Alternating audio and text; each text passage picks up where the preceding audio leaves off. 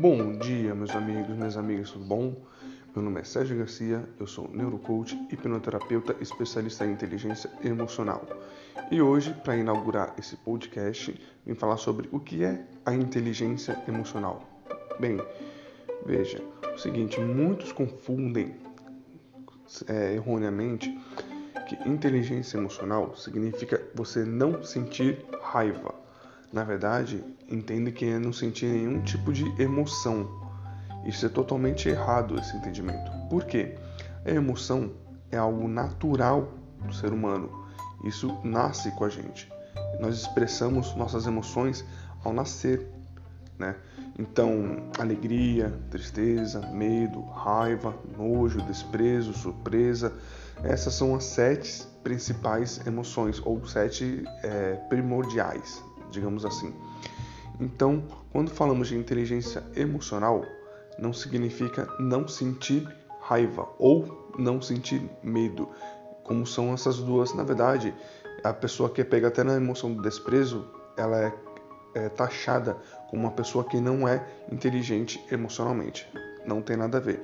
O que mais não é inteligência emocional? Inteligência emocional não é sair abraçando árvores, por exemplo ou então sorrir para todo mundo na calçada quando você está passeando, é, atravessando a rua ou indo comprar pão com um sorriso na cara para todo mundo que passa à sua frente. Isso também não é inteligência emocional. Inteligência emocional é saber ter o equilíbrio das suas emoções baseado em suas razões, seu lado racional. Vejamos. Uma pessoa que toma uma fechada no trânsito Obviamente, a emoção que surge é a raiva, porque ninguém gosta de ser fechado no trânsito, ninguém fica alegre ao ser fechado no trânsito. Então, quando a raiva predomina, essa pessoa não controla suas emoções. Ela simplesmente tem uma gestão do que ela faz após a, o surgimento da emoção. Então, quando a raiva surgiu, ela surgiu. Ela não vai fazer, ah, não, vou ficar feliz porque fui fechado. Ela vem a raiva. Então, ou medo, né? mas na maioria dos casos vem raiva. Então, quando essa raiva surge, a sua reação pós-emoção é a sua gestão da emoção. Ou seja, o que, eu vou fazer com essa raiva?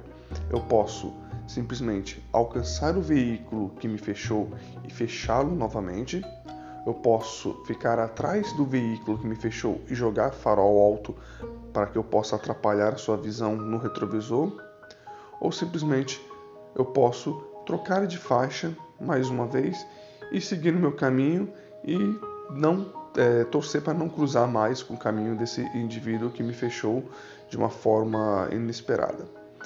Então, essa terceira opção foi sim a sua inteligência emocional. É o ponto de você controlar sua reação pós-emoção. A emoção, ela surge, ela vem, você não escolhe, né? É instintivo. Ela vem aí, pum, raiva. Então, o que, que eu vou fazer com essa raiva? Você tem várias opções.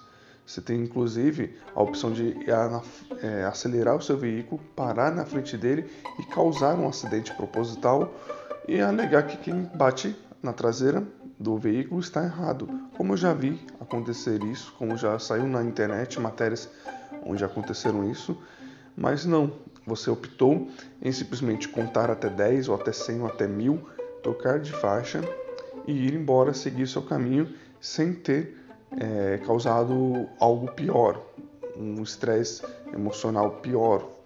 Né? Então a raiva ela pode ser tanto positiva quanto negativa. Né? Então não existe esse conceito de emoção negativa ou emoção positiva no seguinte critério: a raiva é negativa e a alegria é positiva. Por quê? porque senão estaríamos em desvantagem. Só raiva seria positiva. O medo, tristeza, nojo, desprezo, raiva, tudo isso seria negativo. Então, o que eu aplico são polos. Existem polos negativos e polos positivos de cada emoção. A raiva tem seu polo positivo. A raiva é o que te impulsiona a fazer as coisas. Um atacante, quando quer marcar um gol para conquistar um troféu para o seu time, ele vai com uma raiva positiva, ele não quer perder. Um exemplo de uma alegria negativa é quando você vê uma pessoa se acidentando, ou tipo uma videocassetada, e você se alegra com aquilo, você dá risada daquilo. Né? Você enxerga uma pessoa escorregando na calçada ou tropeçando, mas mantendo, mantendo equilíbrio e você ri daquilo. Isso é a alegria negativa. Ali existe um termo em alemão com um nome muito é, para mim muito complexo de pronunciar, mas ela explica isso. Acho que é Schadenfreude, se eu não me engano, que explica justamente isso, o lado negativo da alegria, onde todos associamos que a alegria é 100% positiva e não é.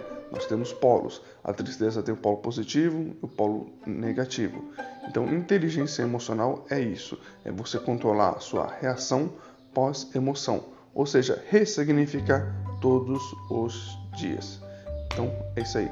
Beleza, pessoal? Espero que vocês tenham gostado desse primeiro podcast sobre inteligência emocional. Vou falar mais sobre isso e programação neurolinguística nos próximos podcasts.